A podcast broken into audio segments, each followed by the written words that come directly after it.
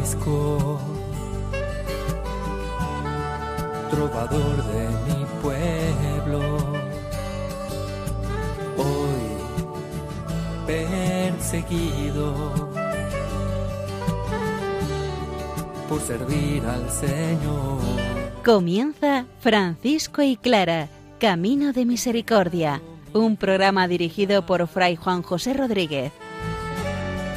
A la dama para poder estar más cerca de Dios. Yo, Clara.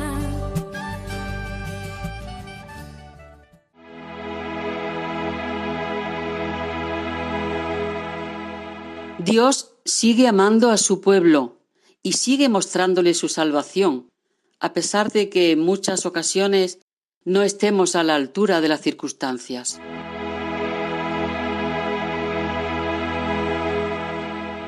Un saludo fraterno de paz y bien, hermanos. San Francisco sigue predicando el Evangelio del Señor a todos los pueblos, a todas las criaturas.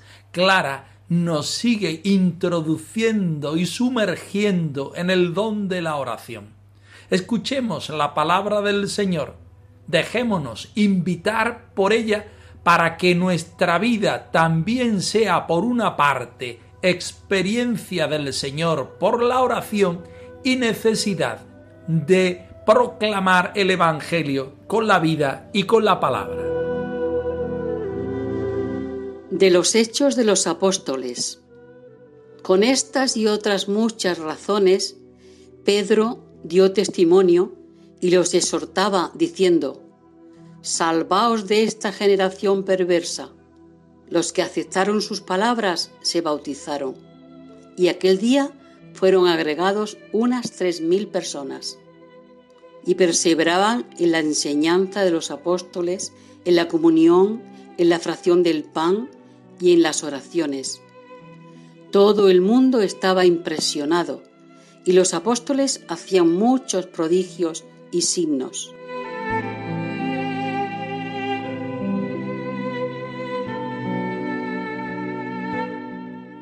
encontramos a la Iglesia viviendo el Evangelio y proclamándolo. En la palabra de Pedro, su primer representante, su primera piedra, encontramos que con muchas palabras exhortaba a los fieles a salvarse de todo lo que no sea el reino de Dios, a llevar a las gentes al Señor.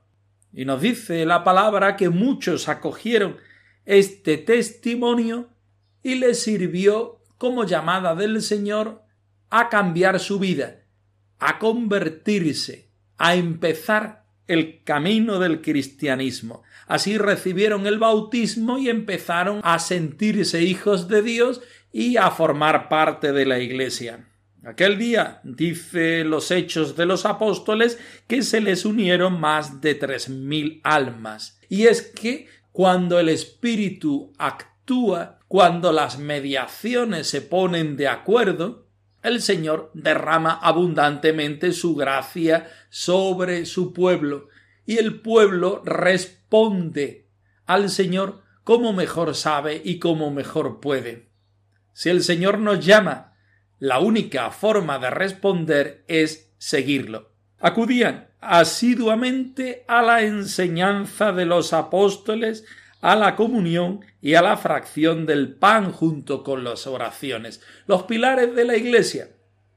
Aquella formación, por otra parte, aquella santificación, por otra parte, aquel ejercicio de la caridad. Vemos a una Iglesia que desde siempre y desde el principio está fundamentada en Jesucristo y hace lo que los cristianos de todos los tiempos debemos hacer. También San Francisco, dentro de la tradición de la Iglesia, viviendo el depósito de la fe de la misma, proclama el Evangelio del Señor de pueblo en pueblo, acompañado de sus primeros hermanos, y es gracia de Dios para todos ellos.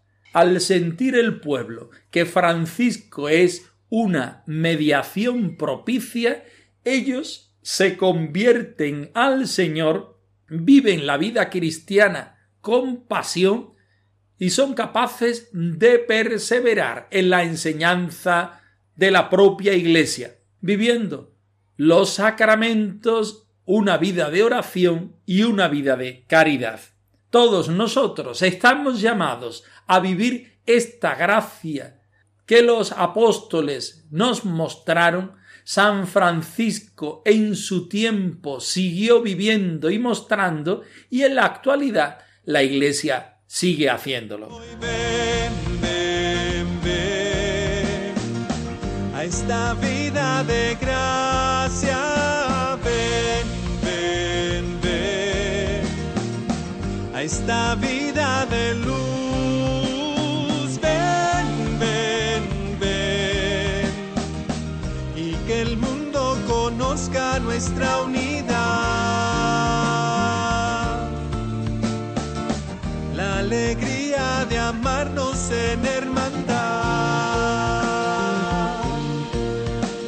Comenzamos un nuevo capítulo de la primera vida de Celano el capítulo 22 titulado Su predicación en Ascoli y cómo por los objetos que sus manos habían tocado los enfermos recobraban la salud encontramos a Francisco y a sus hermanos predicando el Evangelio en esta ciudad llamada Ascoli. Vamos a ver qué pasó en el principio de este capítulo 22. De santos que allí en el cielo, cuya vida conocí, el santo que más yo quiero es San Francisco de Asís lo quiero porque era amigo de la liebre y la perdiz. Llamó hermanas a las aves y a las flores Por aquellos días en que el venerable Padre Francisco había predicado a las aves, según queda dicho, recorriendo ciudades y castillos y derramando por doquier la semilla de bendición, llegó a la ciudad de Ascoli, predicando en la misma con grandísimo fervor la palabra de Dios, según su costumbre, por obra de la diestra del excelso, se llenó casi todo el pueblo de tanta gracia y devoción, que todos, ansiosos, se atropellaban para oírlo y verlo. Fue entonces cuando recibieron de sus manos el hábito de la santa religión, treinta entre clérigos y laicos. Era tanta la fe de hombres y mujeres y tan grande su devoción hacia el santo de Dios, que se tenía por muy feliz quien podía tocar siquiera su vestido. Cuando entraba en una ciudad se alegraba el clero, se volteaban las campanas, saltaban gozosos los hombres, congratulábanse las mujeres, los niños batían palmas, y muchas veces, llevando ramos de árboles en las manos, salían a su encuentro cantando. Confundida la herética maldad, se ensalzaba la fe de la Iglesia, y mientras los fieles vitoreaban jubilosos, los herejes permanecían agazapados. No había quien osara objetar a sus palabras, pues, siendo tan grandes los signos de santidad que reflejaba, la gente que asistía centraba toda su atención sólo en él. Pensaba que entre todas las cosas y sobre todas ellas se había de guardar, venerar e imitar la fe de la Santa Iglesia romana, en la cual solamente se encuentra la salvación de cuantos han de salvarse. Veneraba a los sacerdotes y su afecto era grandísimo para toda la jerarquía eclesiástica.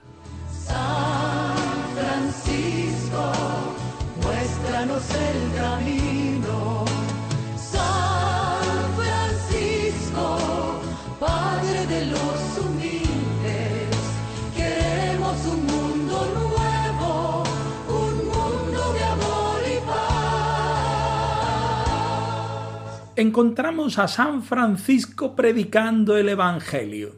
Si el centro de Jesús es Nazaret y cada vez se va acercando más a la Judea, a la capital del reino, a Jerusalén, también San Francisco en esta primera vida de Celano, donde el biógrafo quiere compararlo incesantemente con Jesucristo, con su vida y con su apostolado, vamos viendo cómo San Francisco se va retirando de su epicentro que es Asís y va llevando el Evangelio y la predicación hacia otros puntos cada vez más lejanos. Como decimos, está en la ciudad de Ascoli. Su llegada a la ciudad es todo un acontecimiento, predicando en la misma con grandiosísimo fervor la palabra de Dios, como era su costumbre y podemos decir como era su ministerio.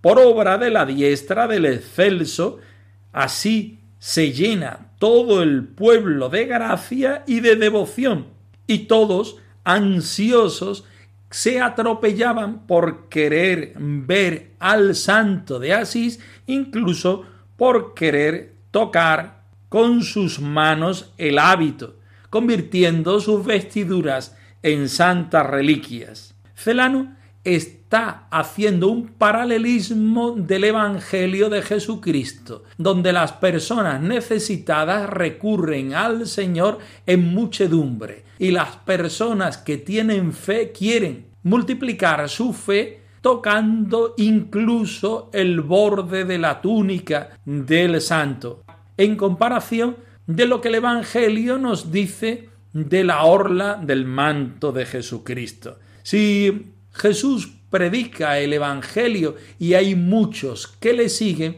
Francisco que es uno de sus enviados, también corre la misma suerte. En esta ciudad nos dice el biógrafo que treinta entre clérigos y laicos siguen los pasos de Francisco. Quieren vivir esta misma misión que no es más ni menos que la misión de Jesucristo, de los apóstoles y de la Iglesia de todos los tiempos.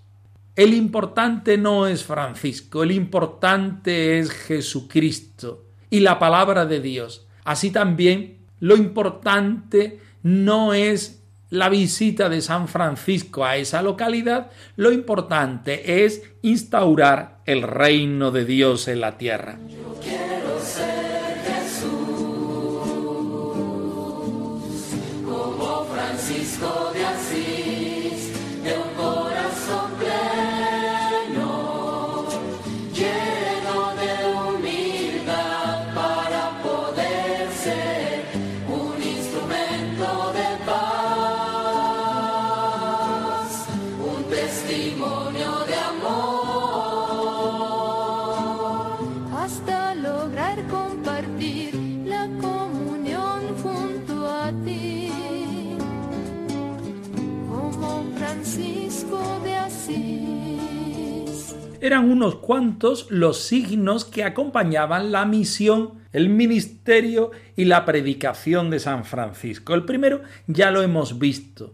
Algunas de las personas se unían al grupo de los seguidores de Jesucristo. En esta ocasión hemos visto que fueron treinta entre sacerdotes y laicos que ellos quisieron seguir a Francisco, o mejor dicho, seguir al Señor, tras las huellas y el ejemplo de San Francisco en la fraternidad incipiente de los hermanos menores, de los franciscanos. En segundo lugar, la alegría de los fieles porque no era que llegara San Francisco y los hermanos, sino era la presencia del Señor. Cuando entraba en una ciudad, se alegraba el clero, se volteaban las campanas, saltaban gozosos los hombres, se congratulaban las mujeres, los niños batían palmas y muchas veces, llevando ramos de árboles en las manos, salían al encuentro cantando. La ciudad se alegra, el pueblo de Dios exulta, y Celano en esta alegría hace otro paralelismo como cuando el Señor Jesucristo entra en la ciudad de Jerusalén. Tercer signo que produce la manifestación, la predicación del reino de Dios. Hemos dicho el primero, la unión de los hermanos, el segundo, la alegría, el tercero, se impone la verdad y se confunde la herejía malvada. Se ensalza la Iglesia y su doctrina, mientras que los herejes permanecen agazapados. No había quien osara objetar a sus palabras, porque Francisco, como el mismo Jesucristo, tenía autoridad a la hora de predicar el Evangelio.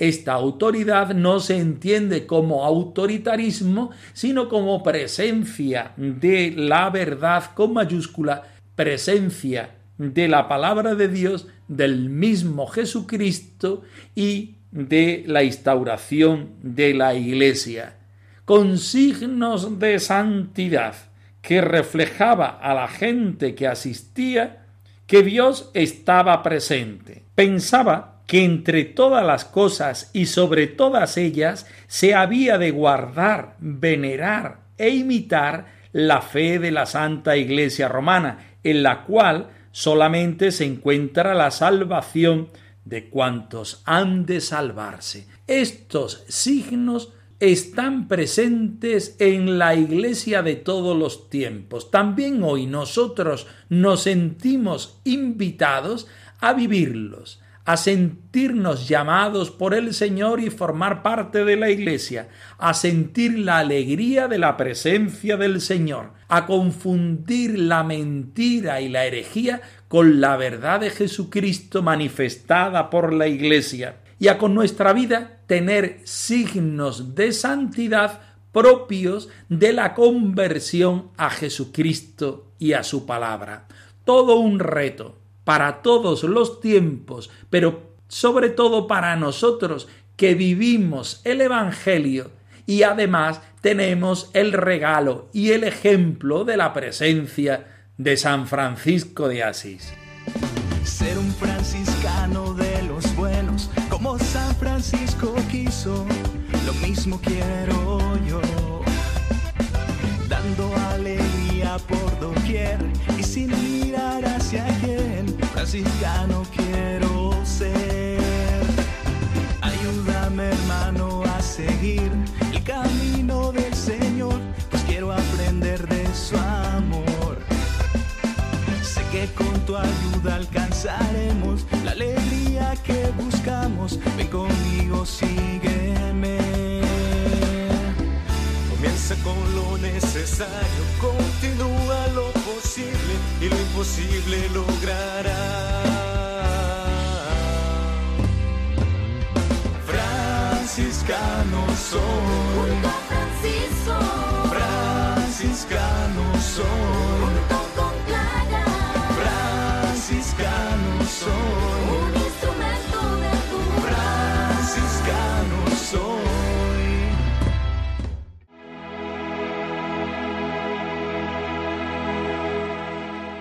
La vida de las Clarisa es el encuentro con el Señor, dejarse mirar por Él y reflejar en el rostro la persona de Jesucristo.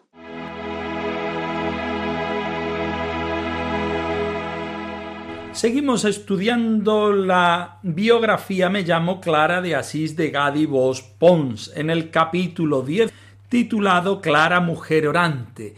Ella desde su experiencia nos hace ver, comprender y aprender cómo nuestra oración puede y debe ser un encuentro con Jesucristo sintiéndonos hermanos entre los hermanos. Escuchemos con atención. Mírame como miras hasta el fondo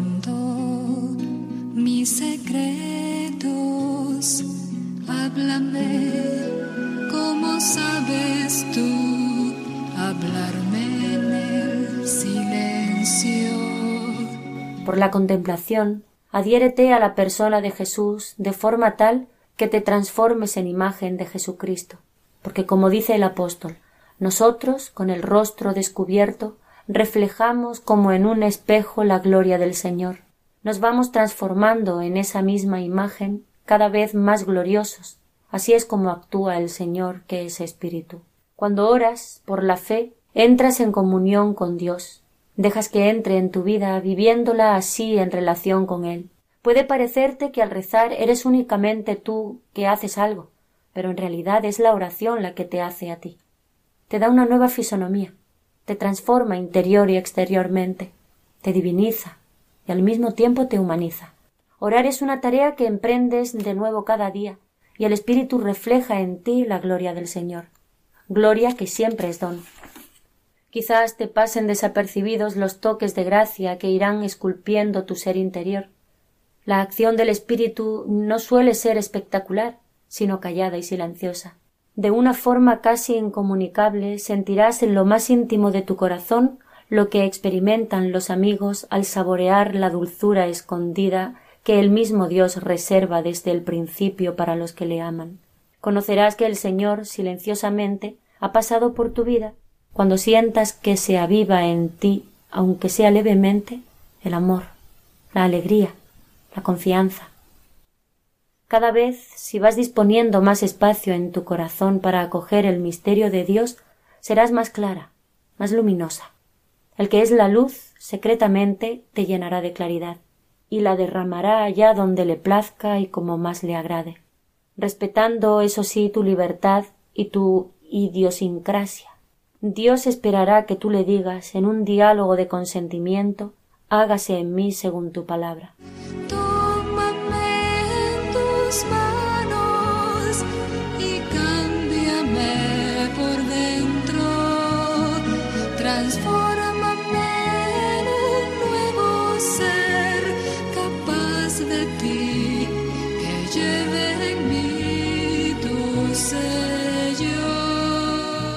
Santa Clara parte de la experiencia de los evangelios y del apóstol San Pablo. Ella enriquece personalmente esta experiencia diciéndonos hoy que por la contemplación nos adherimos a la persona de Jesucristo de tal forma que transformados en la imagen de Jesucristo, no, nuestro rostro descubierto se va transformando en la imagen del mismo Jesucristo gracias al don del Espíritu Santo. Hacer oración no es otra cosa que tomar una nueva fisonomía según la persona de Jesucristo, asomarnos al espejo de Dios para encontrarnos en él el rostro de Jesucristo que nos va transformando y convirtiendo. Orar es una tarea que vamos aprendiendo día a día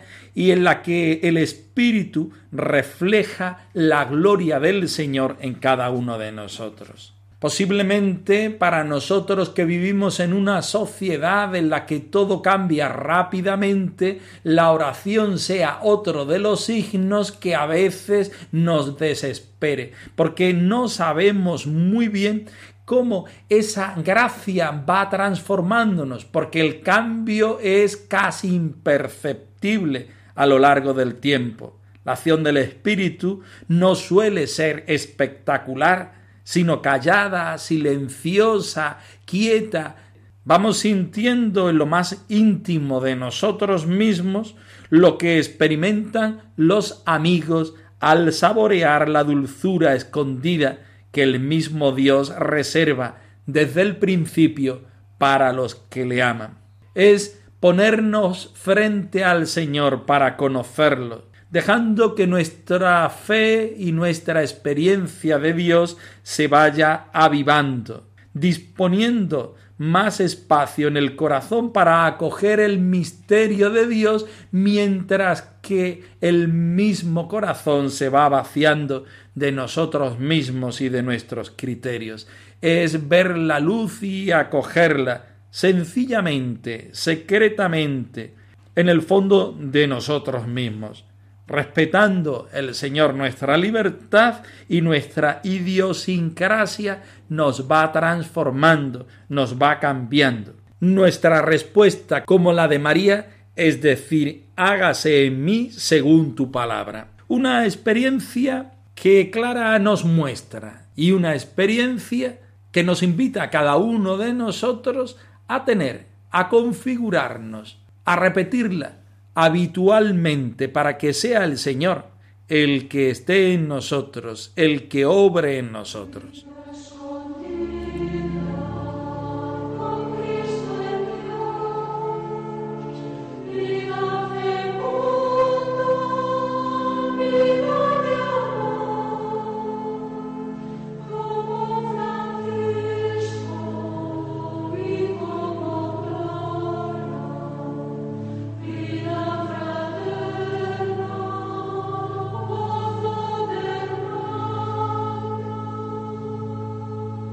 Francisco y Clara arroba radiomaria.es. Os dejamos la dirección de nuestro correo electrónico por si queréis poneros en contacto con nosotros en algún momento. Nosotros nos despedimos no sin antes ofreceros la bendición del Señor resucitado al más puro estilo franciscano. Que el Señor os conceda la paz y el bien, hermanos perseguido por servir al Señor.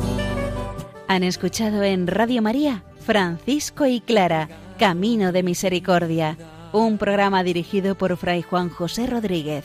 A la dama pobreza, para poder estar más cerca de Dios.